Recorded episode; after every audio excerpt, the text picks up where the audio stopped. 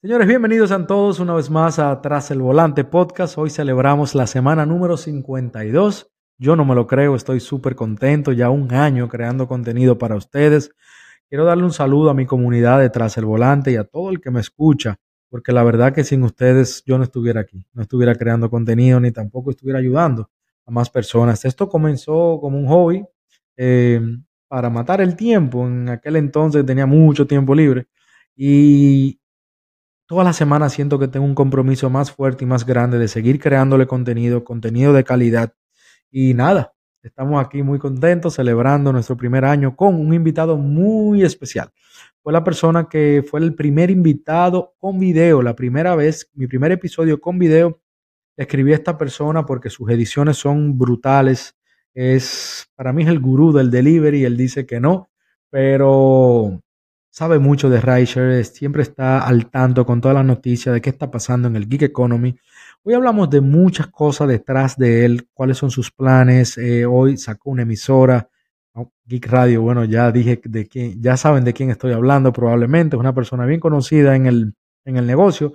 Señores, Luis Berti de Delivery TV.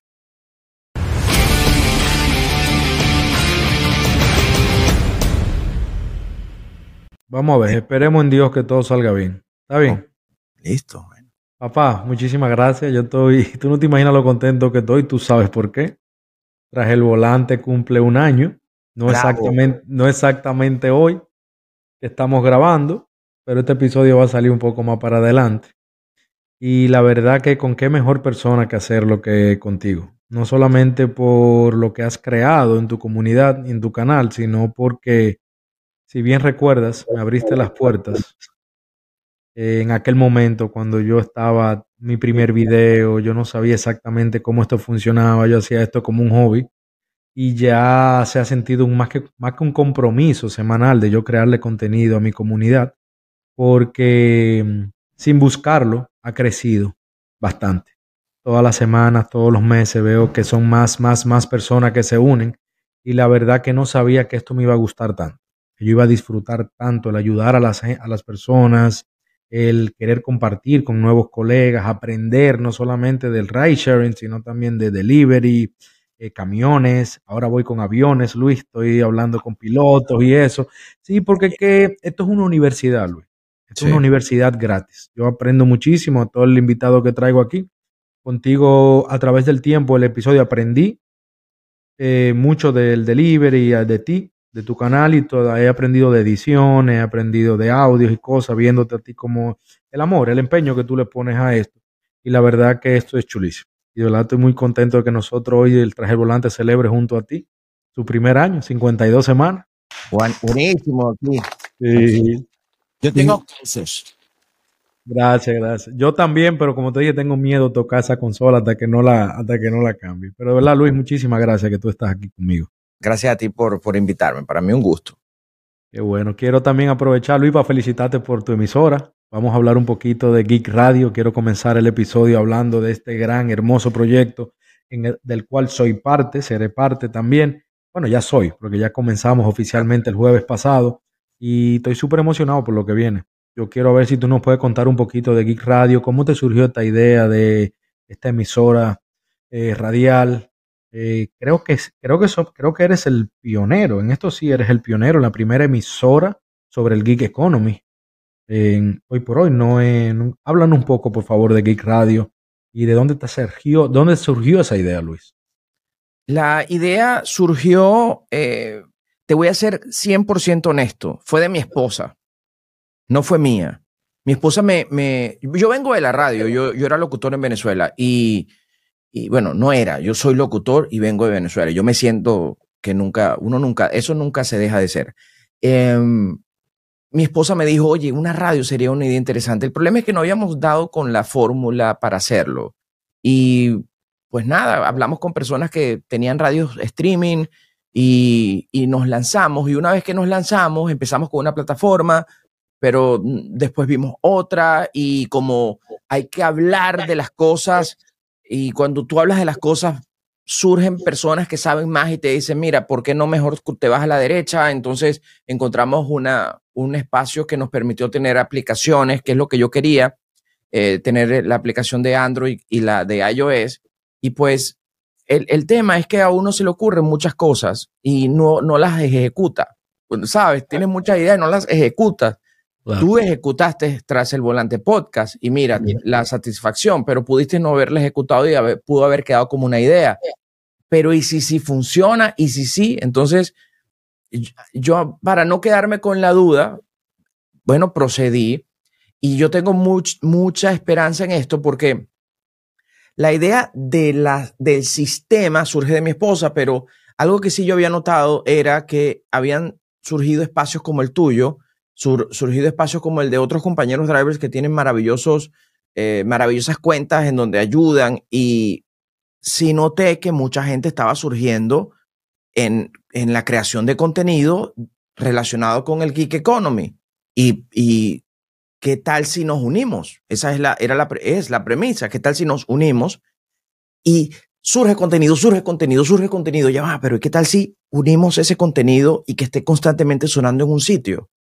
Entonces, eh, por allí viene el tema de la radio. Anoche, por ejemplo, yo hice un live en Instagram, lo grabé y ahora va a sonar en Geek Radio, ese live de preguntas y respuestas. Entonces, tener la libertad de mantener esos sonidos útiles en un espacio que esté sonando siempre, eso, eso es interesante. Claro, yo y no mismo, yo, disculpa, yo mismo, yo mismo hice ese live y luego eh, lo estaba monitoreando para ver que si todo había salido bien, porque es el primer intento con ese tipo de, de, sonidos y me quedé escuchando y dije, es que me, me, me, parece que hay audiencia para esto. Claro, no, no, claro que la hay. Y lo más importante de lo, cuando te dije que sí de una vez, no solamente por lo que te comenté, que tú nunca has tenido un no para mí, y creo que para nadie. Pero además de eso, es porque me gustó la idea de, tú sabes que ahora mismo en Internet hay tanta información distorsionada yo no estoy diciendo que yo estoy en lo correcto y tú estás bien, Luis, o que yo estoy en lo correcto y el sensei está mal, o Rubén, etcétera, etcétera, sino que cada uno tiene un punto de vista diferente, una idea diferente eh, al eh, sobre el ride sharing, sobre el delivery, y qué más bonito, qué más interesante de unir todas esas ideas en un solo lugar donde la idea salga por la emisora. No sé si me doy a entender. Hay personas que te escuchan a ti hablar de algo, luego me escuchan a mí, luego escuchan a Marco III y dicen, coño, pero lo tratan hablando de tres cosas diferentes. Claro. Pero al escucharlo por la misma plataforma, al ver que todos somos colegas, van a entender un poquito más de que cada persona tiene un punto de vista diferente a las cosas. También, estas aplicaciones van evolucionando con, los, con el tiempo, con las semanas, digo yo. A mí me han dicho en las redes sociales, ahora yo no sé por qué me metí en TikTok, eh, Luis, porque yo no he visto haters, los haters más grandes están ahí en TikTok.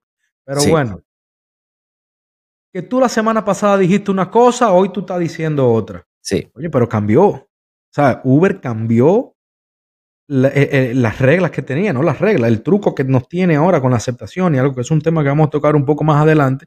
La semana pasada no era así. Antes yo me de vacaciones no era así. Hoy cambió. Entonces, si tú no evolucionas con las aplicaciones, con estas aplicaciones, tú estás preso. Claro. te vas a quedar atrás. Entonces, eso es algo muy interesante sobre Geek Radio, que vamos a estar todos, espero que se unan mucho más colegas, donde vamos a estar todos en un solo lugar, dando nuestros propios puntos de vista. Exacto, no solo soy yo, si no estás tú, está como tú bien lo comentaste, están todos los compañeros haciendo esto y no todo el mundo se tiene que conectar conmigo. Yo, yo, yo ideé el espacio para todos. Ahora todos estamos y van a venir más personas. Esta mañana me escribió una driver que va a, va a integrarse. necesitamos mujeres y ya tenemos a una persona que va a tomar ese rol y además eh, otra compañera que, que, hablé la semana pasada con ella. Y, mm, y, y si tú no te conectas conmigo, te, se conecta contigo, ¿verdad? Y, listo. Eh, o sea, yo no, yo entiendo perfectamente que no todo el mundo va a comulgar conmigo y no todo el mundo va a comulgar contigo, pero en la variedad está el gusto.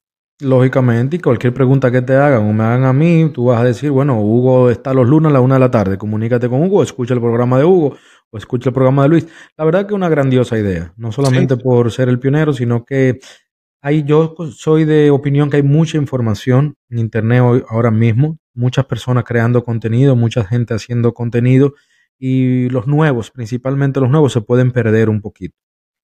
Coño, Hugo hace de dos mil dólares a la semana, pero yo no he podido. tú eres nuevo, tú no te puedes comparar conmigo, yo tengo cinco años, tú tienes que salir, tú tienes que ser disciplinado, tú tienes que tener un horario, tú tienes, hay muchas cosas. Entonces aquí yo creo que en Geek Radio va a estar toda esa información y es súper importante. el eslogan de la radio es vamos contigo. Y Hugo, tú no puedes estar conectado en tu canal de YouTube 24 horas o todos los días haciendo podcast todos los días. Entonces, eh, esa también es la, la, premisa de la emisora, poder estar contigo siempre, que la gente, claro, ahorita no estás así, no es así porque no tenemos todavía la cantidad de personas, la cantidad de programas, pero los vamos construyendo pero eso a llegar a un punto en que la, la, la, parrilla esté llena y vamos contigo siempre. Estamos acompañándote porque no hay trabajo más solitario que este. Y déjame decirte que para cómo vamos, vamos bien. O sea, la audiencia está respondiendo, o sea, se está, se está viendo. Sí, vale.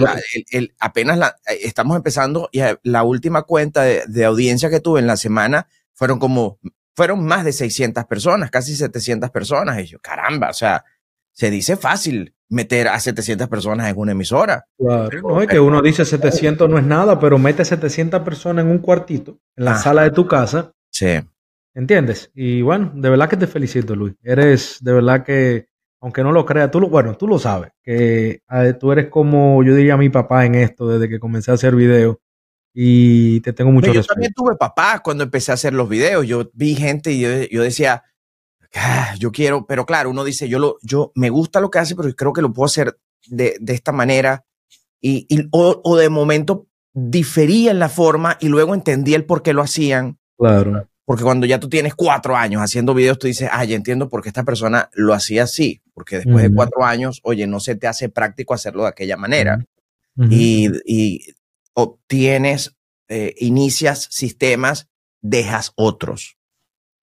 Luis, ¿y tú no has pensado en, te iba a decir la emisora, emisora radial, porque lo de nosotros ahora es streaming, pero me imagino que ya eso no casi no se usa, no se oye más streaming. ¿Por qué streaming y no la emisora radial, la convencional? A ver, voy a ser lo más honesto posible. Si yo mañana llego a Sony 99.1 con esta idea o para o alguna emisora latina, a mí no me van a abrir la puerta. A mí no me van a abrir la puerta. No lo van a hacer. Yo creo. Sí. Eh, y aquí hacen una protesta en Miami o en yo no sé dónde y de una vez estamos en Fox News, estamos en todos lados, miran los conductores de Uber haciendo protesta por la paga. En Nueva York eso fue un caos y estuvo en todas las noticias. Aquí también un grupito que se juntó en el aeropuerto de Miami eh, a protestar, creo que fue el 21 de hace como dos meses, el 28, no recuerdo. Eh, estaba en todas las noticias. Entonces, no que te estoy llevando la contraria, pero como que yo pregunté, me pregunté yo mismo por qué streaming y Luis no se fue a toda la emisora radial. A ver, estamos en una época en donde el poder comunicacional está en las manos de nosotros y creo que es un arma de doble filo en el sentido de que quienes deben construir la audiencia somos nosotros. Claro. Ya estas grandes emisoras tienen a la audiencia eh, y es más cómodo ir, pero, pero el, el, concepto cambiaría porque sería ajá, yo y tú, pero no todos. O sea, no va a haber un locutor diferente cada semana. O sea, sería yo en una hora. Pero sería Entiendo. yo, pues. En el caso de Geek Radio somos todos. Entiendo. Somos todos. Sí, sí. Mucho, mucho, mu mucho, más, mucho más conveniente. Yo no me niego sí. a la, que me, mañana me llame una emisora, mire, por supuesto, como eso son grandes oportunidades, pero yo soy de esta época en la que si yo quiero hacer algo, lo hago en mi casa y, y con las herramientas que la tecnología nos está permitiendo y, y, te ubican, te llaman. Esta mañana recibí un correo bien interesante de una compañía y yo, mira, es un halago. Y cuando te llega un correo, te va a llegar. Tú dices, oye, qué cool, ¿no? Qué cool porque indagaron y, qué cool eso. Entonces, son elogios. Eh, a mí, a mí me llegó uno también muy bueno que se me ha olvidado decírtelo. Uh -huh. A mí últimamente, yo aprendí con el tiempo a no comentar mucho las cosas hasta que se me dieran, uh -huh. porque fallé mucho. Fallé bastante, hablando, hablando, hablando y al final nunca pasaba. Uh -huh. Pero sin esperarlo también me llegó un correo de una persona muy importante. Para mí es muy importante. Eh, tú lo conociste, vamos a hablar de él también, porque quiero saber de qué, de qué trataba la actividad que tú fuiste, creo que fue en California. Ok. Y sin esperarlo. Tú sabes que mi comunidad es bien pequeña, estoy creciendo apenas, aprendiendo todos los días, pero el toparme con un correo de este señor, de esta persona, eh, diciéndome que quiere que yo sea, que esté en uno de sus videos. No me ofreció más nada, solamente que hacer un video para la comunidad porque como que le ha llamado la atención lo que he hecho. Para mí eso fue emocionante, Luis. Maravilloso. Pero eso fue algo viejo que te lo voy a comentar. Ya lo, ya lo sé todo, no hace falta que me digas más. Ya sé quién, cómo, dónde y por ay, ay, ay, ay, mira, cuando ese señor me escribió, cuando esa persona me escribió, estamos hablando de The Right Share Guy, él me escribió un correo donde eh, quiere que yo sea partícipe de un guest video, luego me escribió el manager de YouTube, uh, Chris es su nombre, eh, y pero estoy esperando respuesta porque no entendí exactamente bien qué es lo que quieren que yo haga. Entonces, pero como quiera, eso para mí fue un honor, Luis, porque yo, tú sabes, yo no tengo seguidores, o sea, una cantidad, pues mi, mi nicho es bien bonito, somos bien, bien sólido, orgánico, ¿tú me entiendes? Yo nunca me esperaba algo así. Entonces, ¿qué quiere decir eso? Que lo que estamos haciendo lo estamos haciendo bien. Yo lo hago de corazón, yo lo hago por ayudar y se están viendo los frutos. Entonces, yo te entiendo completamente eh, cómo se siente al recibir un... Sí, vale. tú, dices, oye, tú dices, oye, de repente lo que estoy haciendo sí ayuda, ¿no? Sí. De repente lo que estoy haciendo, sí. Y, yo en el camino he, tenido muchas confirmaciones de que, voy por buen camino. Eh, correos de personas que han logrado solucionar una situación y, te agradecen y tú dices, caramba, este espacio es útil. O sea, estoy haciendo algo útil, tú también.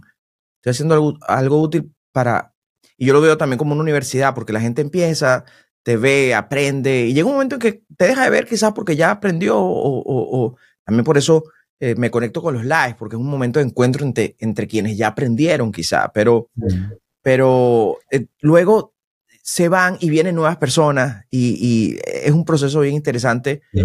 Em, y al final lo, el, el, foco tiene que estar en, en y al momento de escribir y en el momento de decidir de qué vas a hablar, cómo esto va a ayudar a alguien. Y la estrella no soy yo, es el mensaje. Yo estoy claro en que si yo mañana subo un video hablando de, de mi familia y de mi, la gente, un porcentaje pequeño le va a interesar, pero la estrella no soy yo, la estrella es el mensaje. Es el pero Luis, Luis déjame, corre, déjame corregirte en algo. Cuando yo hice tu video, cuando yo hicimos nuestro episodio, el, episodio, primer episodio con video mío junto, a muchas personas les gustó. Si tú supieras que mis amigos cercanos son los que menos ven mi contenido, mi familia tampoco, esos son los que menos los, los ven. Sí, el caso que vieron el tuyo y me, me dijeron en aquel entonces, coño, el mejor video, el mejor episodio que has tenido hasta ahora ha sido con Luis Bert. Oye, qué cool. Entonces, hace mucho, cuando yo estaba buscando ideas, ¿qué voy a hacer para cuando cumpla mi primera 52 semanas, mi primer año? siempre te tenía presente, pero no sé, o sea, de qué voy a hablar de Luis, con Luis, de qué voy a hablar con Luis. Y no sé por qué, varias personas me habían dicho, viejo. Eh, eso me lo dijo, me acuerdo quién fue que me dijo exactamente sus palabras textuales. Pero, ¿quién es él? Yo quiero conocer un poquito más de él. Yo quiero hablar de él. Por eso te dije a ti al principio, aquí vamos a hablar de todo menos de DoorDash y Uber. Sí vamos a tocar algunos temas, pero hay personas, igual mi mamá, mi madre, un saludo a mi madre que me dijo, tú debes llevar a ese muchacho de nuevo porque es que nadie lo conoce, ustedes hablaron muy poco. Bueno, además yo estaba súper nervioso, tú sabes, era algo que yo no quería hacerlo muy extenso tampoco, pero hoy estamos aquí también ya para saber un poquito más de ti, ¿ok? ¿Quién es Luis Berti? Entonces, te iba a hacer, la pregunta que yo te iba a hacer ahorita era que si tenías pensado, se me ocurrió en la radio aquí hablando las emisoras convencionales, pero si ¿Tenías pensado, sé que trabajabas en televisión en tu país, todo, en algún futuro lanzarte a la televisión aquí con esto de la Geek Radio, llevar a Geek Radio a la televisión? Pero yo también soy de los que pienso que ya YouTube, y ahí aprovecho y te hago la pregunta, ¿tú crees que YouTube ha superado la televisión? Ya eso la televisión casi no se usa, si no es algo streaming, Netflix, HBO o lo que sea. Eh, ¿Valdría la pena? El Luis Berti, ¿tú te vieras en la televisión aquí en Estados Unidos, en habla hispana? Eh, mm, no, digas de esta agua no beberé, pero yo estoy claro en la transformación que ha tenido que han tenido los medios de comunicación y soy muy creyente de YouTube, del sistema de YouTube, de la libertad que te, entre comillas, libertad, porque hay sus límites y por supuesto uno, y sus reglas de juego, pero, pero hay una libertad que un medio tradicional no te da. Yo quizá en un momento en mi vida me dio ilusión. Hoy no. Hoy, yo, yo veo los canales de televisión como grandes plataformas de creación de contenido para grandes cámaras. Hace unos días vi como, desgraciadamente, ocurrió lo del lo de la cápsula que fue a ver el Titanic. Entonces, en un noticiero vi como de forma eh, tridimensional colocaron en el estudio al submarino y, y atrás al Titanic. Yo decía, eso no lo, o sea, un youtuber para hacer eso no tiene la capacidad. Eso lo tienen las grandes, los grandes canales de televisión. Pero yo no lo estaba viendo en la televisión, yo lo estaba viendo en mi celular.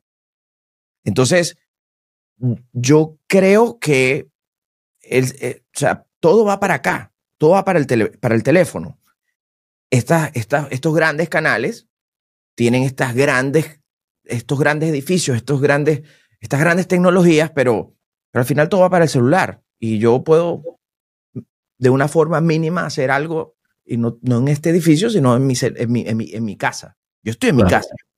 Se siente más cómodo haciéndolo y creo, aparte de eso, tú tienes todas las facilidades también para hacer todo el sistema de edición posible para que la pantalla en YouTube.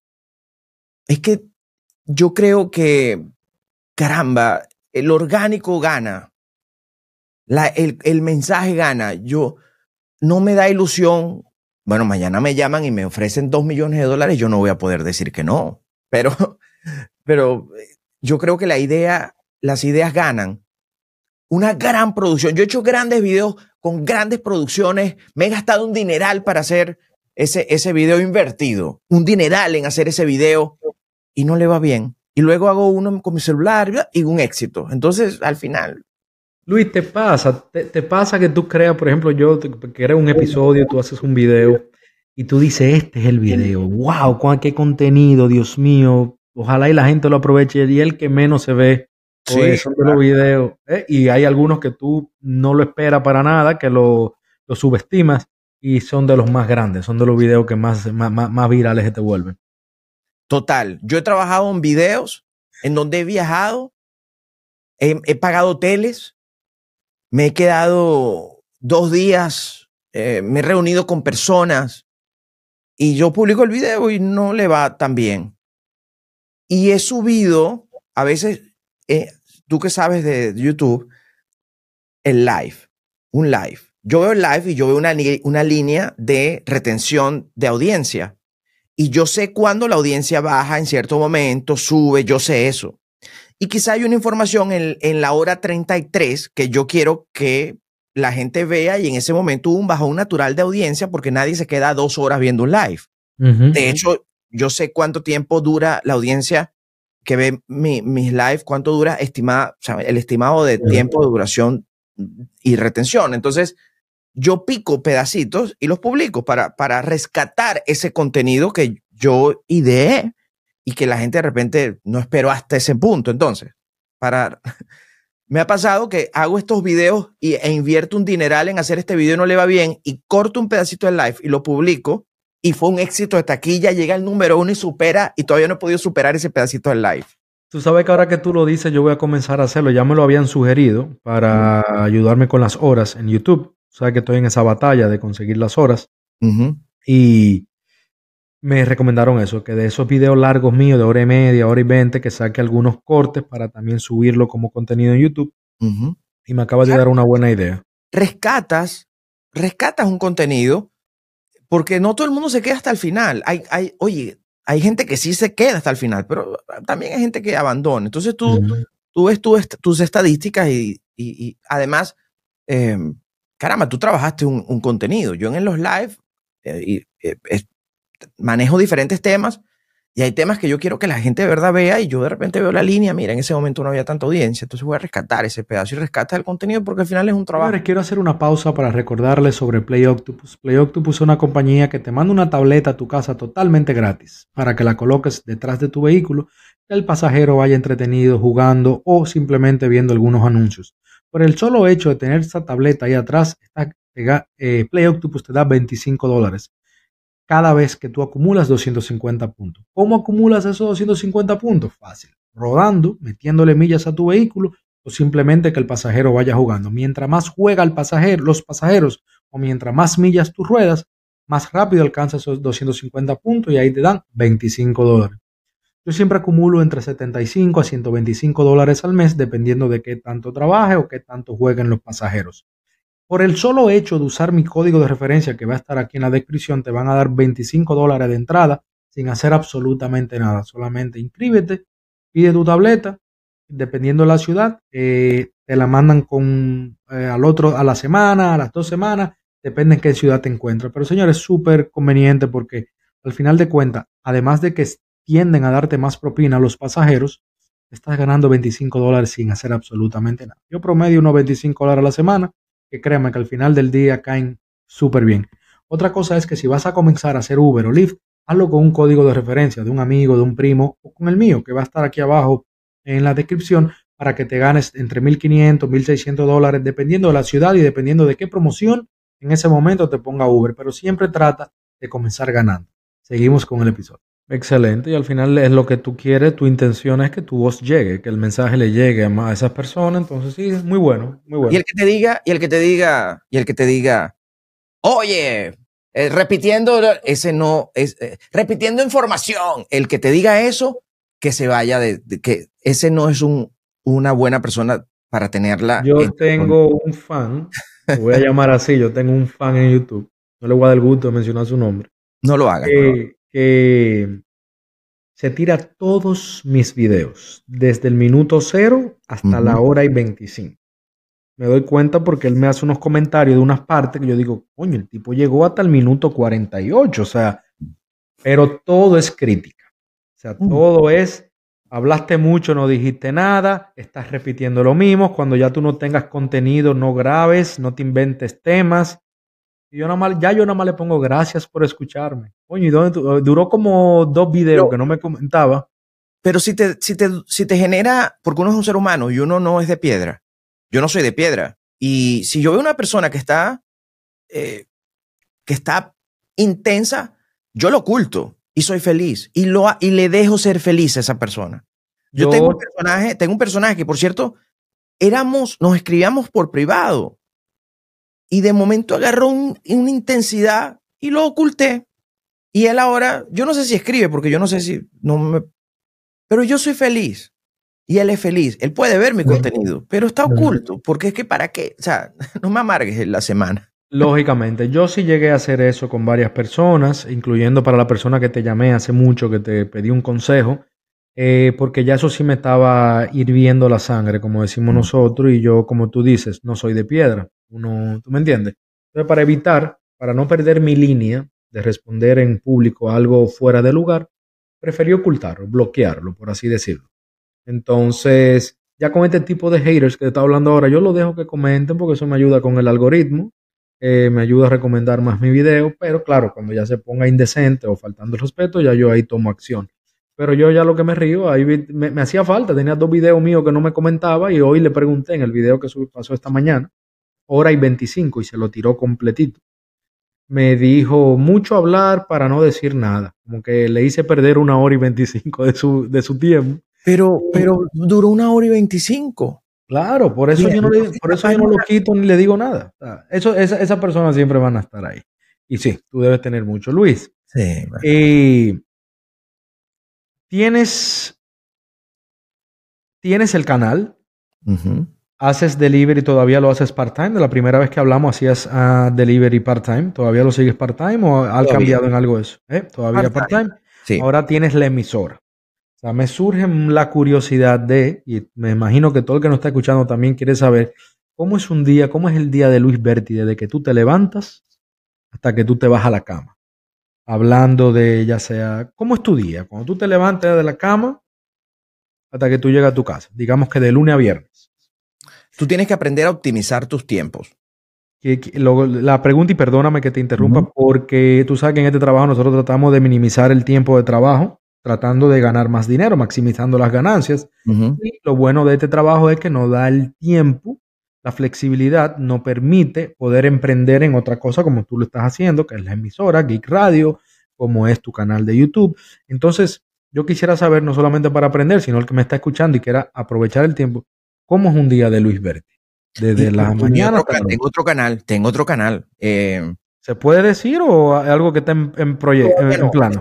ya está activo, pero no lo quiero decir ahorita porque estamos ah, todavía en evaluación y no vaya a ser que el canal en seis meses no funcione y entonces te daño la... Perfecto, no, no, no. Te daño el green del video porque ya el, canal no sirvió, entonces te lo voy a... Pero, pero mejor aún, mejor aún que mencionas eso, así yo ya, ya sí tengo intriga de saber cómo es un día tuyo, Luis. Hay que optimizar los tiempos, optimizar los tiempos al 100%. Hay que aprender a delegar.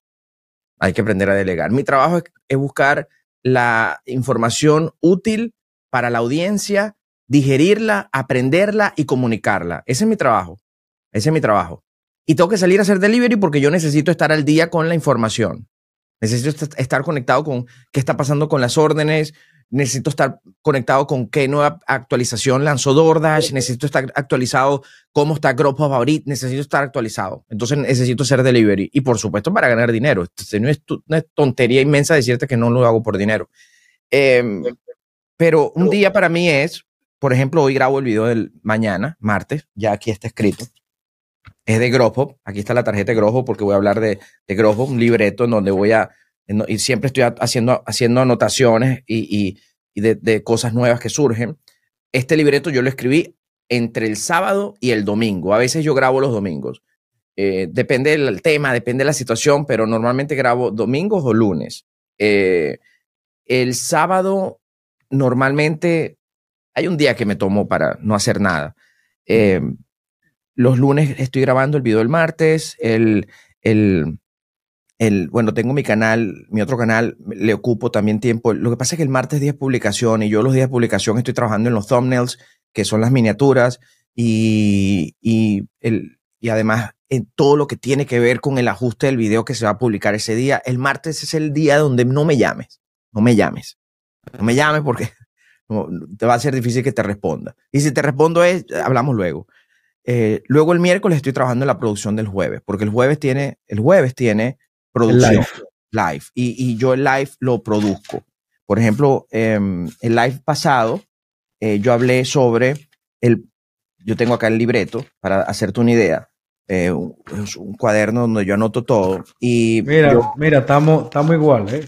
Yo, bueno, tengo ya tengo mi segunda libretica, pero yo todo lo anoto aquí. Entonces yo me ocupo, eh, tiene que ser así, y yo me ocupo de la creación del libreto del, del, del, jueves, el día miércoles, y el miércoles en la mañana estoy ajustando y haciendo todos los gráficos y todas las cosas que tengo que hacer. Yo grabo un noticiero los viernes em, y, y, todo vuelve a empezar. Ahora, ahora, eso es lo que hago yo, pero, pero además yo cuento, mi esposa me ayuda en la parte de las redes sociales Em, eh, tengo a, una persona que se encarga de libretos, tengo a otra chica, a Bea, que se encarga también de redes. Mi esposa y Bea se encargan de redes. Tengo a Johnny que me ayuda con la edición. Em, tengo a Nino también que me ayuda con edición. O sea, yo tengo un, grupo de colaboradores que les voy delegando, pero yo no puedo hacerlo todo. Y tengo también personas que me dicen, mira, este tema, este tema, este tema, este tema. yo, pero un día para mí es un día de optimizar y yo siempre estoy, como dije al principio, en la búsqueda de la información, la utilidad que, puedo, y tengo equipo que me ayuda a distribuir. Yo pienso que si tú me preguntas, eh, ¿cómo funciona esto? Bueno, yo hago, yo hago la Coca-Cola y tengo 77 camiones de distribución. un sistema. Si tú me pides un consejo y a la persona que me está escuchando, tu canal, tu empresa va a ser del tamaño de tu sistema. Crea un sistema tú creas el contenido, tienes una persona que se encarga de esto, tienes una persona que se encarga de lo otro, tienes una persona y tú una persona que se encarga de los correos. Imagínate tú. Una, pero yo no voy a escribir, o sea, yo escribo el contenido, yo, yo, yo, yo digamos que uno es la fuente, ¿no? Tú eres la fuente en tu espacio, yo soy la fuente en el mío, pero debe haber una persona encargada de tomar esa agua de esa fuente y distribuirla a quien no, no vas tú a hacer la distribución, no sé si me explico. Claro, totalmente. Pero hay que llegar a un nivel donde, en el que tú estás ahora mismo para poder delegar, para poder invertir en tu canal, porque no sé qué tú opinas de una persona que todavía no esté monetizando, que se ponga a, invertir en una persona de las redes sociales, en una persona de edición. Por ejemplo, yo en mi caso, como lo que yo monetizo es algo muy, pero muy mínimo, que es por Spotify, yo todavía en YouTube no estoy monetizando, y ahora un poquito en TikTok, pero estoy muy novato con los live y eso, tengo que darle un poquito más de forma, que ya luego te pediré algunos consejos. Yo estoy haciendo todo yo mismo. Yo estoy editando yo mismo, yo estoy, aprendí ahora, eh, se puede mencionar la plataforma que me mencionaste para los thumbnails y eso, la que tú usas. Sí, Canva, yo uso Canva. Canva. tú no sabes el dolor de cabeza que tú me quitaste de arriba en decirme que pagara por Canva. Yo estoy pagando Canva ahora mismo y es lo mejor que me ha pasado porque yo lo estoy haciendo todo ahí, menos la edición. Ya yo estoy, estaba pagando por un programa de edición y ahora Canva con los thumbnails, los flyers que hago para, para para, para Instagram, los posts para Instagram, los reels, eh, algunas cositas que le pongo. Ahora acabo de hacer un anuncio, ¿verdad? Que Spotify quiere que yo haga. También eh, una tableta que estoy usando, Play Octopus. Eh, grabé un anuncio y ahí edité en Canva poniendo los logos y eso que se van, se quitan. Yo no sabía nada de eso hasta que tú me lo mencionaste. Estaba pensando en invertir en una persona que me comenzó a ayudar al principio, pero ya lo que me estaba cobrando los números no me estaban dando, ¿tú me entiendes? Yo no quiero todavía, como el programa no ha crecido lo suficiente para yo poder delegar en edición, en redes sociales, en hasta tú tienes para que te, para los correos. Es algo que no sé qué tú opinas, si deberíamos esperar crecer un poquito más o si invertimos desde un principio se nos va a hacer mucho más fácil el poder llegar a donde tú estás. Enfoca, enfócate en una red enfócate, enfócate, yo cuando empecé, yo, yo, esto fue hace cuatro años, yo hacía era YouTube, yo no hacía Instagram, yo no hacía nada de eso. Y cada red es un universo. ¿Dónde quieres tú crecer? Enfócate allí, enfócate allí. Em, la distribución del contenido, o sea, tu trabajo es, tu trabajo es hacer crecer tu espacio, o sea, no te vuelvas, si no tienes para invertir, no inviertas, enfócate en, hacer, en, optimizar lo que tienes, que es YouTube, que es gratis, en editar tus, tus live, cortarlos y republicar, y si puedes hacer, bueno, los cortes para las redes, pero no, no contrates a nadie si no tienes el dinero para hacerlo, porque al final del día eh, y hay quienes les molesta escuchar esto, pero esto es un negocio. Esto es un negocio, este es mi trabajo. Ok, yo, yo estoy tratando de llevarte un contenido de valor y de utilidad y son horas. Yo me siento a escribir y yo me siento a redactar un libreto para ayudarte. Yo estoy, esto es un trabajo.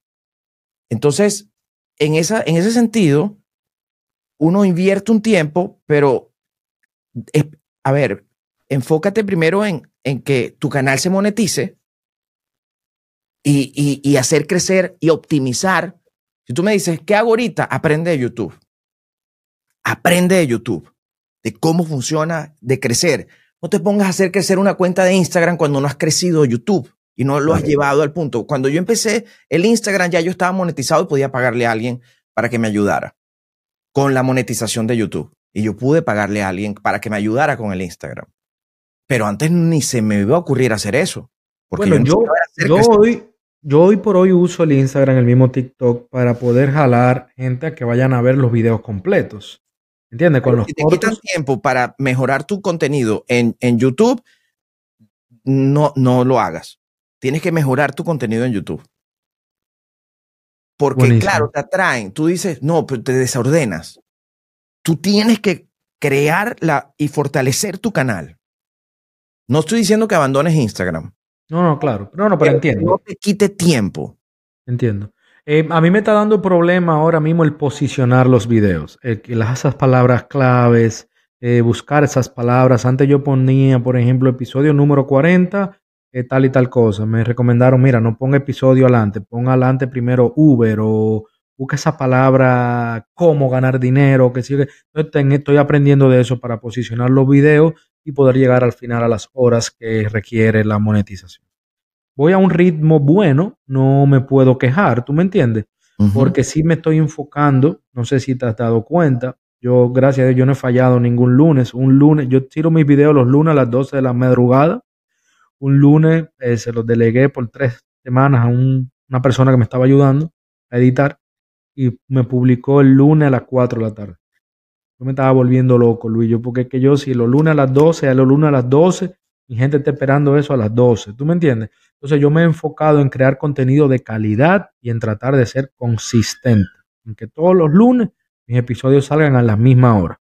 ¿Tú me entiendes? Que el que esté esperando sabe que Hugo tira los lunes su episodio. Me he enfocado en eso, me he enfocado en los temas que sean de interés, que sean de cada vez de más calidad. He aprendido, visto muchos videos de, edición y eso, y creo que he aprendido bastante.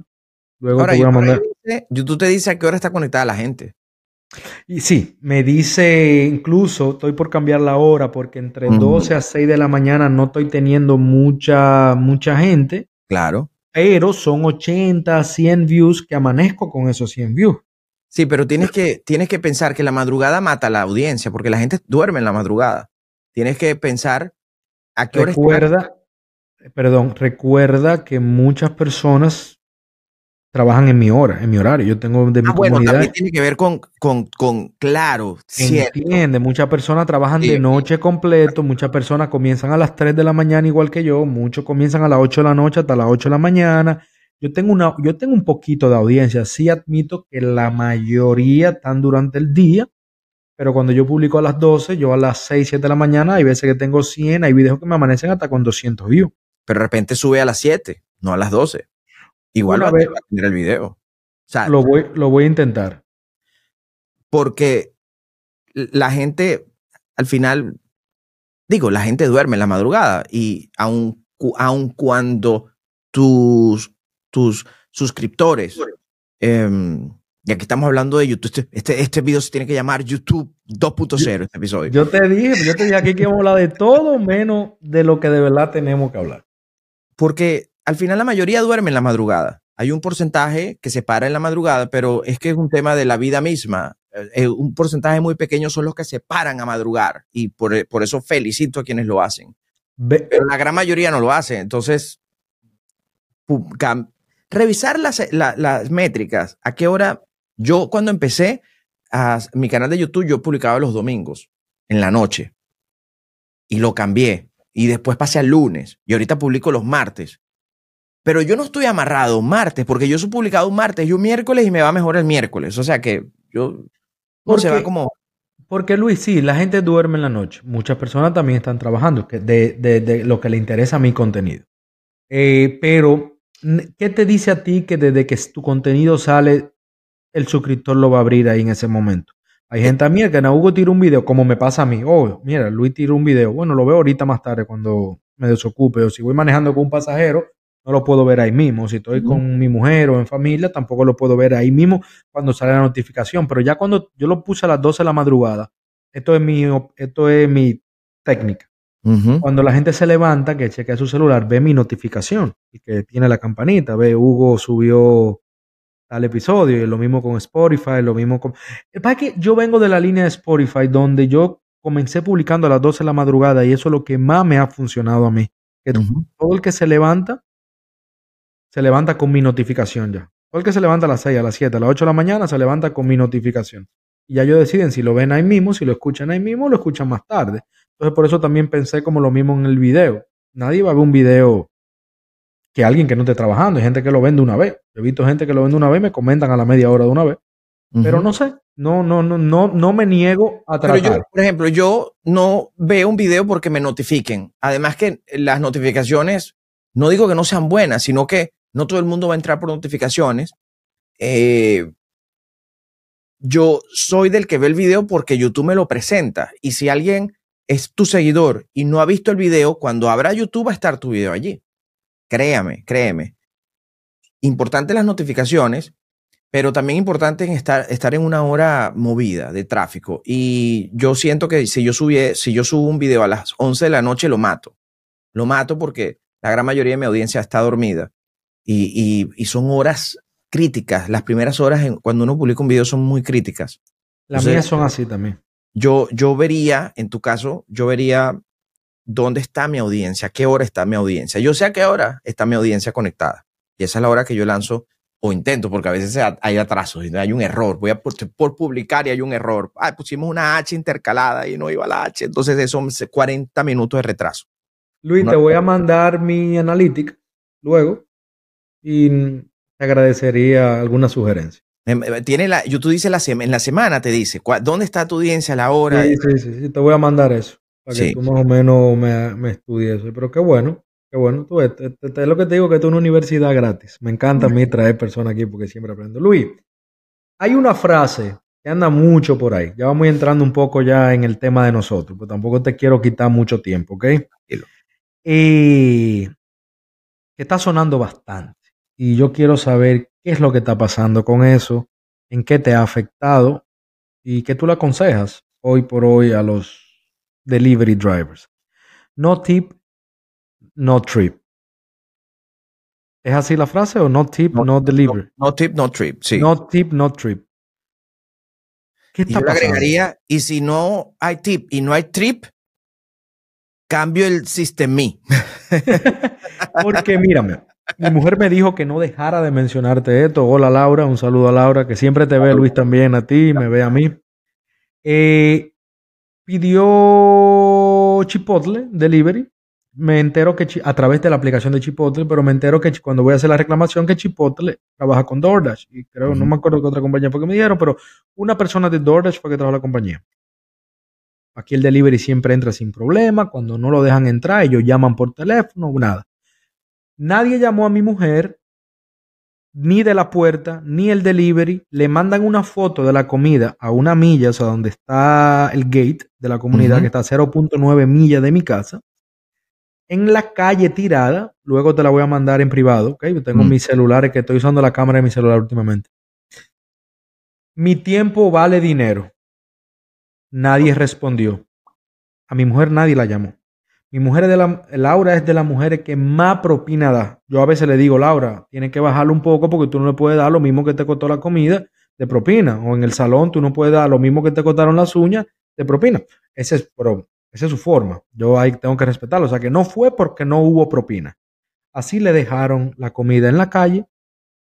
Que para, yo, que conozco un poco el negocio, no el delivery per se, pero Tal vez quiso tener prueba, tal vez se llevó la comida él mismo y quiso tener prueba de que la entregó y se la llevó o simplemente no quiso entrar, no sé. ¿Qué tú me dices de eso? ¿Hay alguna, no tiene que ver con el tip, no tiene que ver con la propina, pero qué tanto suele pasar esto, Luis? Mucho, pero yo pienso que es, tonto porque si, eh, eh, si algo ocurre con el delivery en la actualidad es que tú puedes ver cuánto te va a pagar la orden. Y si tú tomaste una orden mala poniendo el caso de que sea mala, estoy seguro que no, porque ustedes dan propina, pero eh, a ver, en el caso de que la propina no haya sido no haya sido buena, ¿para qué agarraste la orden? Y si no conoces tu área, te va a pasar que vas a llegar a una comunidad como la tuya quizás y esta persona vio que era complicado, si es que de serlo, pero entonces no conoces tu área para saber que hay sitios. Cuando tú aceptas una orden, aceptas las condiciones. Entonces, si yo, me, si yo me voy a ir molesto a un apartamento y entonces voy a dejar la comida, cuando hay un protocolo en donde la persona puede y te dan unos minutos, tú me, dici, tú me dijiste, tú me dijiste que no te llamaron, te tienen que llamar, te tienen que avisar. Pero si no te llaman, no te avisan y dejan la comida, ya hay una, hay una mala intención allí. Me mandó un mensaje. Luis, él le mandó un mensaje a Laura, él le mandó un mensaje diciendo mi tiempo vale dinero. Otra cosa. ya, él había tomado la decisión. ¿Qué hace Laura? ¿Qué hace Laura? Llama a mi sobrino, a su sobrino, perdón, que está viviendo con nosotros aquí un tiempo. Él entonces estaba creo que en el gimnasio al frente, no sé. Ven porque Laura estaba sola con el bebé aquí. ¿Te recuerdas que tenía un recién nacido cuando grabamos? Ya tiene ocho meses. Eh, wow, Luis, hace ocho meses grabamos. Wow. El tiempo vuela, hace ocho meses. Cuando mi el sobrino va a buscar la comida, la comida no estaba ahí. A los tres minutos. O sea, yo no puedo decir que el delivery se la llevó, se la pudo haber llevado otra persona que estaba entrando a la comunidad, pero no creo porque estaba en la dirección. Claro. si alguien de la comunidad me la trae. Entonces quería saber qué tan frecuente es eso. Y bueno, ya diste un consejo. Te voy a decir qué consejo tú le das a esa persona que se enfocan en el dinero y no en dar un buen servicio. Es que si aceptas una orden, tienes que dar un buen servicio. Si tú aceptaste una orden de dos dólares, tienes que dar un buen servicio y tú aceptaste la orden.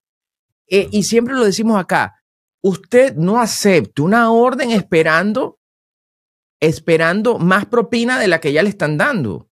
Acepte una orden que ya con lo que te están pagando usted termine feliz si no hay más dinero al finalizar la orden. En el caso de las aplicaciones que te dan más dinero, porque Grossbone te dice lo que es y no hay...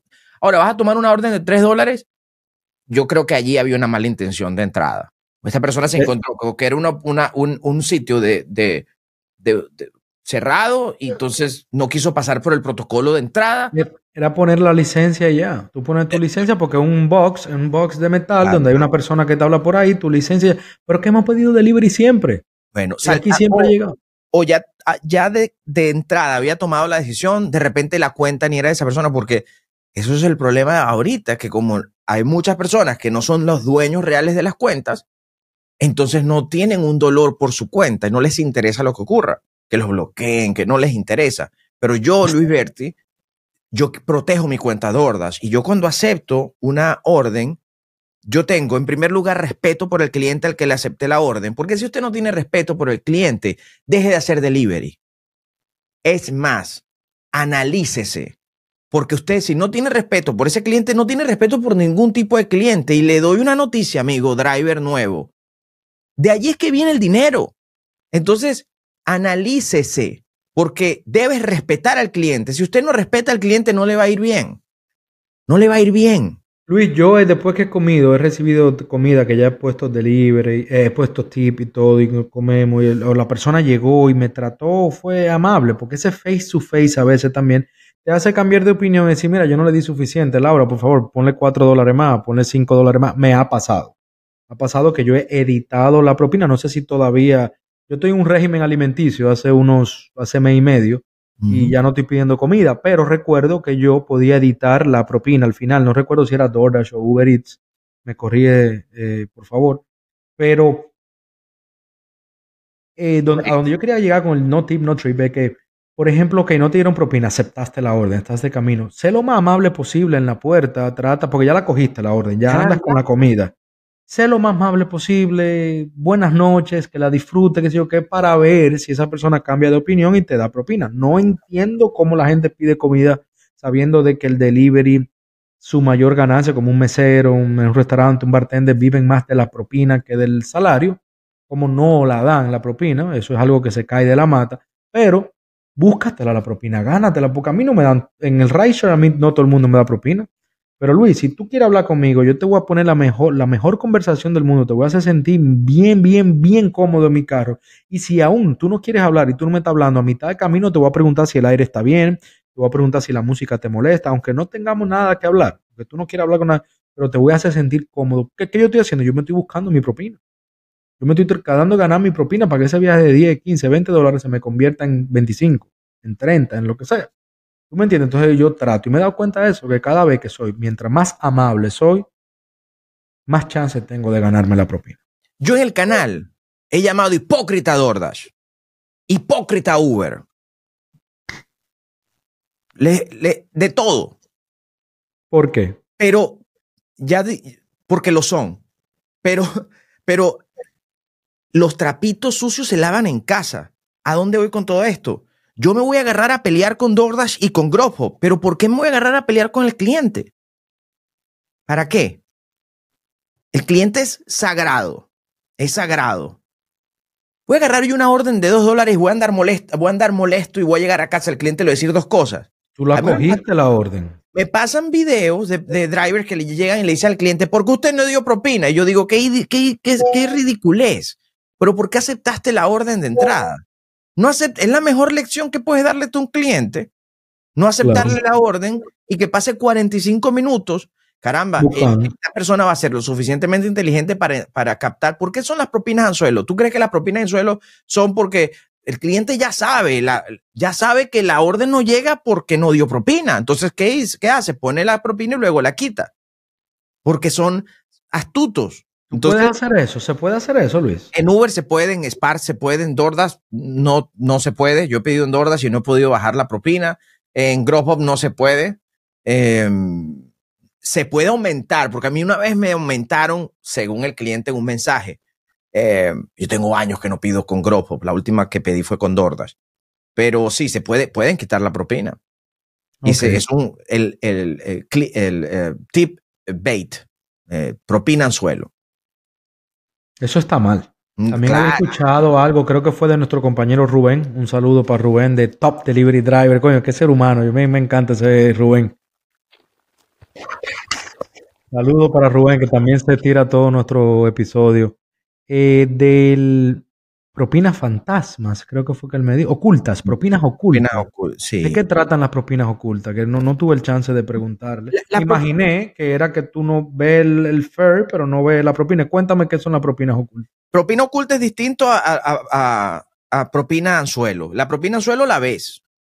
En Spar, una orden de 18 dólares, una milla, un producto, un jabón. Y cuando llegas al día siguiente te quitan, los, te quitan 15 dólares y te pagan son 3, que es el pago base de Spar, por darte un ejemplo, ¿no? Em, eso es una propina anzuelo. El cliente dice, eh, ah, bueno, no me quiere agarrar la orden, le voy a poner 37 dólares de propina y cuando se va, la retiro. Las aplicaciones no hacen nada al respecto. Lo mismo ocurre con Uber. Uber permite a los clientes retirar la propina. Lo mismo ocurre con Instacart. La propina oculta, em, Uber, DoorDash, no te muestran la propina completa eh, eh, de, una orden. Te ocultan la propina, estrategia de ellos. Y Grubhub sí te la muestra completa. Y puede ocurrir que una orden de DoorDash al terminar termine más dinero. Eh, hay ciertas cosas que te indican que una orden puede terminar en más dinero. Antes te mostraba DoorDash los artículos, ya no te los está mostrando, pero la cantidad de artículos era una gran señal de, y claro, DoorDash la quita para que estés a ciegas y no sepas y tengas que aceptar una orden, porque ellos quieren es que aceptes la bendita orden. Entonces te quitan la mayor información posible para que tomes la decisión. Porque ¿qué ocurre? Tenemos dos órdenes, eh, las dos de Taco Bell y una el cliente dio 8 dólares, la otra el cliente no dio propina. Entonces, obviamente, si transparentemente lanzan la orden, la, orden que no dio propina no la van a tomar. Entonces, ¿qué hace, qué hace DoorDash? Oculta la, propina de la que sí dio propina. Entonces, ya existe una cultura y los drivers no saben. Entonces, toca aceptar la orden casi que por, por, por suerte que termine más dinero es lo, es lo que hay ahorita. Entonces, acepta órdenes, al menos dos por millas, dos por milla, y que cuando termine y cierres esa orden, el dinero que te ofrecieron al principio, o sea, no esperes más dinero, porque la gente acepta órdenes diciendo, ay, voy a aceptar esta de dos porque puede terminar en ocho. No, no, error, gran error. La, a la propina ser voluntaria, algo voluntario, me imagino que eso es legal, que las aplicaciones hacen eso legalmente, de que pueden ocultar la propina. El, presidente de Dordas dijo que ellos hacen eso, que obviamente no es por eso, pero ellos hacen eso para generar una sorpresa en el driver. Cuando termine, lo dijo. Qué charlatan. Tú cuando grabamos, recuerdo que me dijiste que las aplicaciones más que más usabas era Uber Eats y DoorDash. Hace ocho meses. ¿Ha cambiado algo en eso?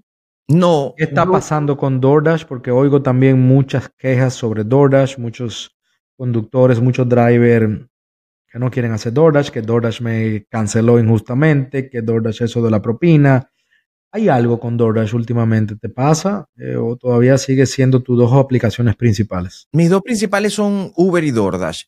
Tengo Grubhub, pero la última vez que hablamos, yo estaba viviendo en, otra, en otro lugar y en ese otro lugar la app sonaba. Ahora me mudé a otro lugar en donde la app no suena, que ha sido, por cierto, un dolor de cabeza porque el video de mañana es de Gropo.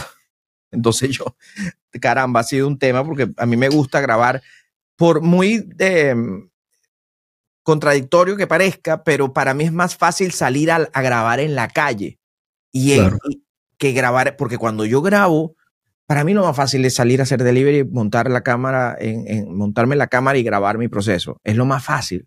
Difícil es sentarse a hacer un libreto para eso sí es más complicado, ¿no? te creo, te creo. Y, cuántas veces te voy a mostrar, me voy a mostrar entregando una pizza? ¿Cuántas veces más vas a ver eso? Yo creo que el, el, reto se va haciendo mayor en la medida que avanzas en el canal, porque llega un momento, al principio tienes mucho de qué hablar, pero luego, ¿cuántas veces te voy a mostrar cómo entrego una comida mexicana. ¿Cuántas veces te voy a decir que acepté todo? Una semana, te puedo hacer tres, cuatro videos, pero al final la gente sabe cuál va a ser el resultado. Claro.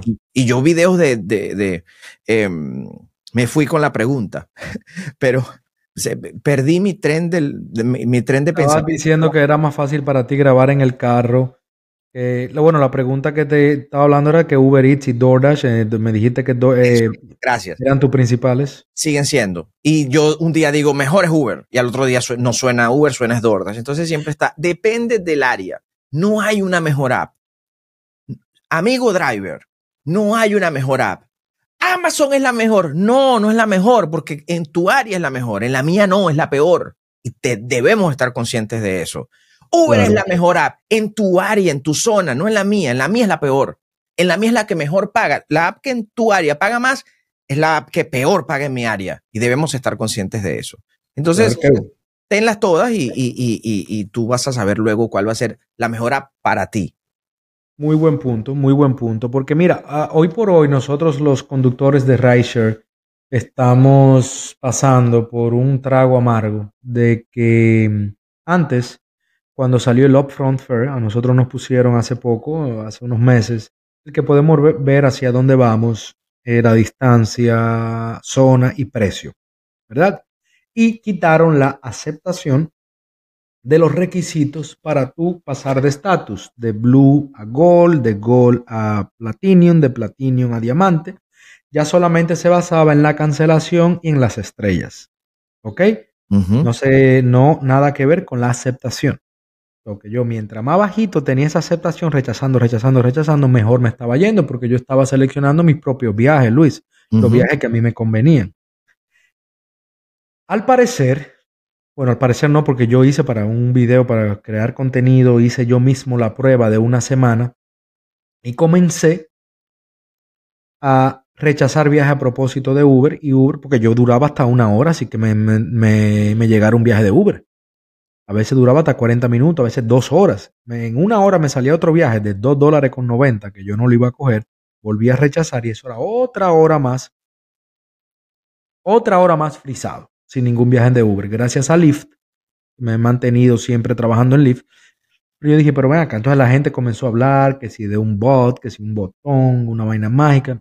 Yo dejé, no me puse a pensar en eso. Yo, para hacer el contenido, comencé a aceptar todos los viajes, uno detrás de otro, no importa qué tan malo sea. Y Uber no dejaba de mandarme viajes.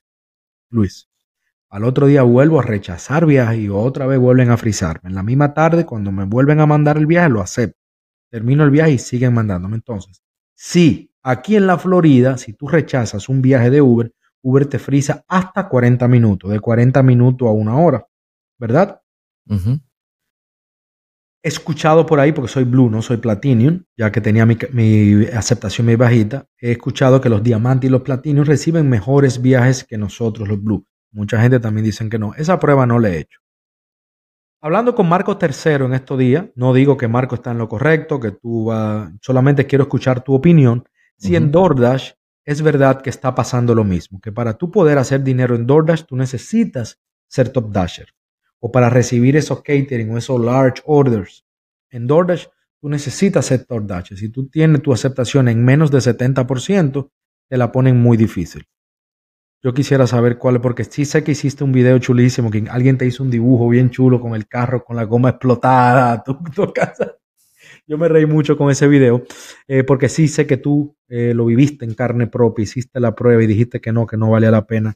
¿En qué ha cambiado después de ese video que tú hiciste sobre el Top Dasher, que intentaste hacer Top Dasher y para ti no te funcionó, a hoy por hoy? ¿Vale la pena hacer Top Dasher? Eh, ¿Está pasando lo mismo si tú rechazas? ¿Te castigan como Uber? ¿Qué está pasando?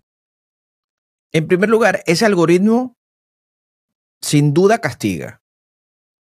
Sin duda. ¿Qué ocurre? Un driver que rechaza, rechaza, rechaza, el algoritmo entiende como que este driver no está, no está aceptando órdenes. No está aceptando, no, no, cambia la ruta. Este driver no está aceptando y cambia la ruta. Me están castigando. El algoritmo simplemente está mandando órdenes en dirección a donde sí se estén aceptando las órdenes. Mi pensamiento sobre el top, el top dasher ha cambiado muchísimo en la medida en que me he encontrado con muchos drivers. Yo he estado en California, he estado, he estado en Florida, he trabajado aquí en Texas, voy para Denver, por cierto, ahorita. He viajado y el viajar te permite encontrarte con personas y, y sabes, ¿Qué es, ¿Qué es maravilloso? Aquí en Houston el otro día trabajé en Downtown con un driver y, y vi su sistema de trabajo de una manera que yo no trabajaría. Nadie trabaja igual. ¿A dónde voy con todo esto? Si algo me ha permitido, me ha enseñado el, trabajar con muchas personas y, conectarme con ellas es entender con respecto al Top Dasher, entender que hay personas a quienes se les va, eh, para quienes va a ser beneficiosa la calificación y hay personas a quienes no les va a ser eh, beneficiosa la calificación. Todo se resume en dónde vives. Hay personas que aman el Top Dasher y hay personas que lo detestan o no que lo detestan, pero lo rechazan. ¿Quién ama el top dasher? Una persona que vive en un área de muy buenas propinas y que las órdenes malas no son tan malas y las órdenes malas no son tan seguidas. Y eso permite alcanzar la calificación de top dasher más rápido. Hay una diferencia, bueno, hay ciertos beneficios que te da el top dasher, como conectarte a toda hora. ¿Te da mejores órdenes? No, te da órdenes te, garantizan que te van a llegar órdenes de mejor pago, pero cuando hablan de mejor pago se refieren a lo que pagó el cliente por la orden, no necesariamente la propina que te van a dar. Órdenes donde el cliente se gastó 200 dólares, puede existir, según la promesa de DoorDash, la garantía de que te envíen ese tipo de órdenes a ti. Ahora, si tú vives en un área como la mía, en donde las órdenes son de, de 23 millas, 2 dólares, va a ser mucho más difícil alcanzar la calificación de Top Dasher. No conviene hacerlo. Entonces, al final todo depende de dónde vives, de dónde vives, de verdad. No puedo yo, hemos hecho análisis entre Courrier, un bloguero americano, analizó el Top Dasher, yo hice un resumen de eso y la calificación de Top Dasher no resultó ser beneficiosa. De una persona que ni siquiera fui yo, fue una persona que analizó los números haciendo 200 órdenes en su ciudad y, dio como resultado que no es beneficioso el Top Dasher. Yo tuve alta calificación, estuve a punto de llegar al 90% de calificación en, la aceptación de DoorDash y ustedes vieron el video que yo hice y quienes, no lo quienes no lo vieron les digo, es falso que te envía mejores órdenes, falso, no te envía mejores órdenes. Pero yo decir que ese es el general, entonces caigo en decir lo que muchos dicen, esa aplicación no sirve, no, depende de dónde vivas, porque tenemos el caso de Enrique Cruz, cantante, que hace dinero con el Top Dasher, porque vive en un área que se lo permite. Entonces, la respuesta, haz, la prueba, sal a trabajar, sal, saca tus números y si te resulta fantástico, si no te resulta, desiste, desiste, no te hundas el barco. Yo estoy en un proceso ahora mismo subiendo mi, mi aceptación. Estoy subiendo mi aceptación lo más que puedo porque quiero probarlo yo mismo. Quiero ver si aquí en la Florida influye el que tú tengas un estatus alto, diamante o lo que sea, en comparación a, a, Blue, que es lo que yo soy. Ayer yo fui a llevar una clienta por San Lucy. Por San Lucy está a una hora exacto de mi casa una cliente que la fui a buscar al aeropuerto de Palm la llevé a Port St. Lucie. Bajando eh, a mi vuelta, en mi regreso, venía pescando algún viaje, pero es mucha playa, mucho campo. Yo dije, déjame irme con la aplicación prendida por si se me pega algo, pero yo sé que no, que no se me va a pegar nada. Luis, me paré un momentico a estirar la pierna y había un diner. Yo dije, aquí hay mucha gente, déjame ver si algo me sale de aquí. Y en lo que estoy estirando la pierna me entra un XL de Lyft apago Uber y me voy. Cuando recojo al pasajero del Lyft, me dice, viejo, por fin, gracias. Yo tengo una hora tratando de pedir Uber. Yo no uso Lyft. Tuve que instalar Lyft. Eh, la aplicación, la vaina que mi carro se me dañó, se me mojó la llave, no puedo abrir mi carro. Al andaba un scooter de eléctrico y me da miedo tan oscuro. Eran como las 2 de la mañana, Luis. Me da miedo irme tan oscuro por ahí solo. Viejo, y Uber nada más me decía, quédate con nosotros, te estamos buscando un driver, se me pegó uno de 31 minutos, tenía 31 minutos, pero él me canceló desde que vio que el tiempo, y casi 40 minutos. Yo era el único conductor que había en esa zona, Luis. ¿Por qué a mí Uber no me mandó esa llamada? Él estaba buscando, buscando. Yo estaba la misma, bueno, yo estaba parado a 11 minutos de él cuando me entró la de Lyft. Y él me dijo, tengo 40 minutos tratando Uber. Yo tenía unos 10, 15 minutos ahí estirando las piernas y eso. Y nunca me entró la llamada. Entonces yo soy lo que digo, es el algoritmo que dice, ok, este es Blue, yo no le voy a mandar la llamada a él, pero se supone que si él, no me la manda a mí, si hay otro de mayor estatus al lado mío, pero no había nadie. El, cliente no consiguió un conductor de Uber. Ahora, en ese sentido, mi, pensamiento es que la app que necesita el driver te va a mandar la orden. a las pruebas me remito. porque un, un driver de Grubhub que no está calificado a las large orders o a las órdenes de catering aún puede recibir, igual pasa con DoorDash. Hay drivers que no están calificados al catering, hay, drivers que no están calificados a las large orders y les llegan. ¿Por qué? Porque la aplicación sí necesita, y voy a meter en ese saco a, Uber, Uber Rideshare. Si la app te necesita, te la va a mandar.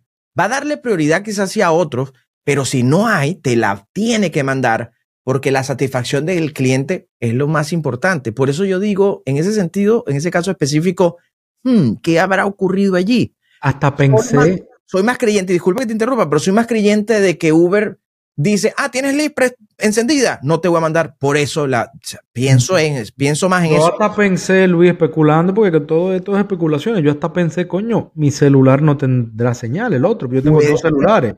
Yo tengo uno para Uber y tengo otro para Lyft. No tendrá señal y apago y prendo. Todo bien. Yo tenía mi señal bien. Incluso más, para, más adelante sí me entraron llamadas de Uber que tuve que rechazar muchísimas de las llamadas malas que me estaban mandando. Pero nada, yo, es una incógnita muy grande, Luis. Yo no creo que nosotros... Tú tienes un límite de puntuación de los clientes, rating, eh, que no aceptas. Eh, no, no, no, Yo tengo esa opción para poner que yo nada más quiero que. No, no, no. Y este era un cliente cinco estrellas. Este un cliente, incluso me dio una propinaza grandísima, por lo, lo saqué de, de, un hoyo. Siendo el abogado del, diablo con Uber, ¿no? Que yo siempre Ahí nosotros tenemos un radar. Hay un radar ahora que nos.